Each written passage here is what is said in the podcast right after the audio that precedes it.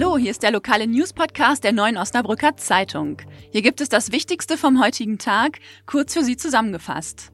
Und es wären einmal unsere Top-News, die ganz frisch bei uns eingetrudelt sind. Die Nils-Stehensen-Kliniken übernehmen die Paracelsus-Klinik. In unserem Schwerpunkt dann geht es um den Nussknacker, der eigentlich auf dem Weihnachtsmarkt steht, aber gerade dort fehlt. Sie hören immer der Hase nach, den Podcast aus der NOZ Lokalredaktion am Dienstag, den 26. November, heute mit mir, Katharina Preuth.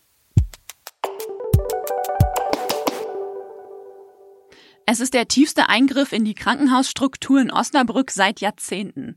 Die Nils-Stehensen-Kliniken kaufen die Paracelsus-Klinik. Heute Nachmittag sind die Verträge unterzeichnet worden, wie mein Kollege Wilfried Hinrichs exklusiv erfahren hat. Wilfried, was passiert da in der Osnabrücker Krankenhauslandschaft? Ja, das ist eine Nachricht, die wirklich tiefgreifend in die Krankenhausstruktur hier in Osnabrück eingreift. Ähm, die Nils Stiensen Kliniken kaufen die Paracelsus Klinik in Osnabrück. Das ist eine Nachricht, die viele tausend Beschäftigte der Kliniken hier in Osnabrück betrifft, aber auch ganz, ganz viele Patienten, die sich jetzt fragen, was, was tut sich da heute? Im Laufe des Nachmittags sind die Verträge unterzeichnet worden. Wir wissen noch keine Details. Beide Krankenhäuser, beide Klinikkonzerne halten im Moment noch dicht, weil sie sagen, was auch nachvollziehbar ist, zuerst sollen unsere Mitarbeiter informiert werden. Das soll morgen am Mittwoch geschehen und am Nachmittag ist eine Pressekonferenz angesetzt. Weißt du denn schon irgendwas, was mit den Beschäftigten oder auch mit den Patienten in Zukunft geschieht? Nein, dazu kann ich nichts sagen. Ich gehe fest davon aus, dass beide Häuser äh, im vollen Umfang äh, weiterarbeiten werden. Es wird sicher zu Umstrukturierungen kommen. Man wird Synergien nutzen. Deshalb macht man ja so eine Fusion, ist ja völlig klar.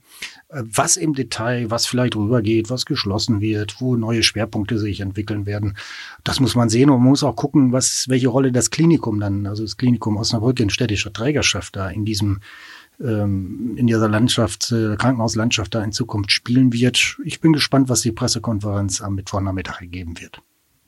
Apropos Klinikum Osnabrück, vor einem Jahr wollte genau dieses Klinikum die Paraklinik ähm, selbst kaufen. Warum ist das gescheitert? Was ist da passiert? Ja, der Zufall will es, dass es exakt ein Jahr her ist, äh, dass das Klinikum verkündet hat, zusammen mit der Paracelsus-Klinik, ja, wir machen gemeinsame Seite, äh, Sache, das sollte also ab 2019 laufen. Das ist letztlich am Geld gescheitert. Also man konnte sich nicht auf einen Kaufpreis einigen und hat dann im Laufe dieses Jahres gesagt, komm, das wird nichts. Wir lassen es.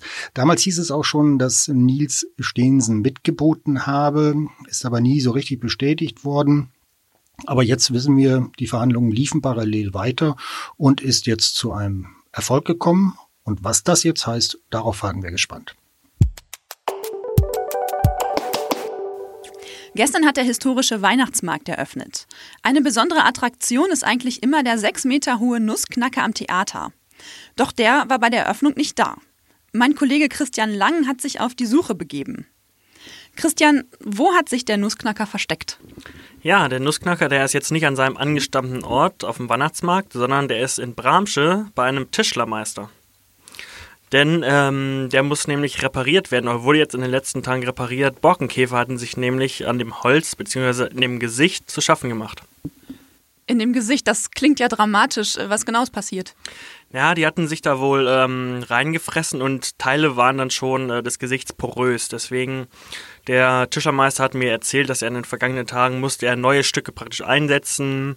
Es hätte halt auch sein können, dass äh, wenn der äh, wenn der Nussknacker da jetzt weiter gestanden hätte auf dem Weihnachtsmarkt, dass Teile abgebrochen gewesen wären. Der Schaustellerverband hat mir gesagt, dass jetzt es hätte keine Gefahr für ähm, für die Besucher dargestellt, aber wahrscheinlich aus optischen Gründen hat man sich dafür entschieden, ihn reparieren zu lassen.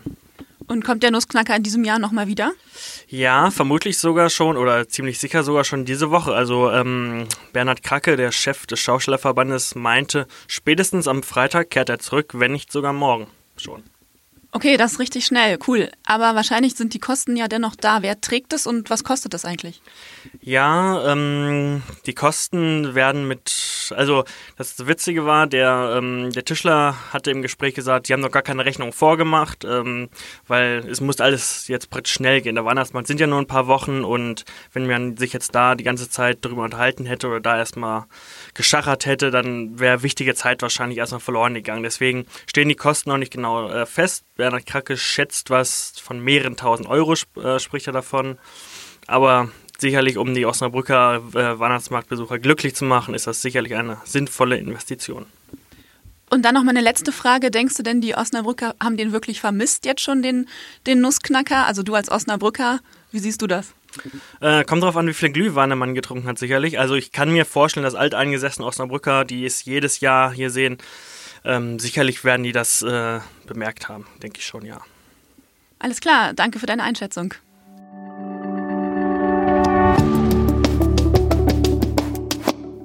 Weitere Neuigkeiten des Tages gibt es jetzt in unserem Newsblog. In der Karlstraße hinter dem Cinema Arthouse eröffnet ein neuer Club, das Karls. Am Samstag, den 30. November, also kommenden Samstag, geht's los.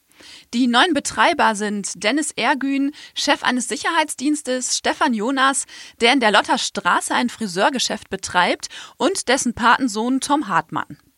In der Karlstraße gibt es eine gute Clubtradition. Erst war hier das Büro, 2002 folgte dann das Mondflug, aus dem 2014 das Zucker wurde und 2016 das Glanz und Gloria. Das allerdings im Frühjahr 2018 wieder schloss. Die Zielgruppe des Karls ist ein etwas älteres Publikum zwischen 25 und 50 Jahren. Einlass ist daher erst ab 21. Musikalisch geht es in Richtung Elektro, Mainstream und klassische Hits. Das Karls hat immer Samstag ab 23 Uhr geöffnet. Der Eintritt liegt bei 9 Euro. Am Freitag ist wieder Black Friday. Auch der Osnabrücker Handel macht mit und verlängert die Öffnungszeiten. Der Black Friday gilt als Start zur Einkaufssaison vor Weihnachten. Es ist immer der Freitag nach dem amerikanischen Feiertag Thanksgiving. Händler locken mit Rabatten und Angeboten. Die Geschäftswelt in Osnabrück will von dieser Konsumlaune ebenfalls profitieren. In der Hasestadt fällt der Tag 2019 in die Woche, in der der Weihnachtsmarkt beginnt. Am Freitag haben die Geschäfte in der Stadt daher bis 21 Uhr geöffnet. Da es in diesem Jahr keine verkaufsoffenen Sonntage in der Stadt gab, kann der Black Friday dem örtlichen Handel als eine Art Ersatz für die entgangenen Geschäfte dienen. Die Stadt geht davon aus, dass die verlängerten Öffnungszeiten, die Aktionen der Händler und der Weihnachtsmarkt viele Menschen in die Stadt locken werden und es voll wird. Das war's schon wieder mit immer der Hase nach. Wenn Sie Lust haben, dann hören wir uns morgen ab 17 Uhr an dieser Stelle wieder.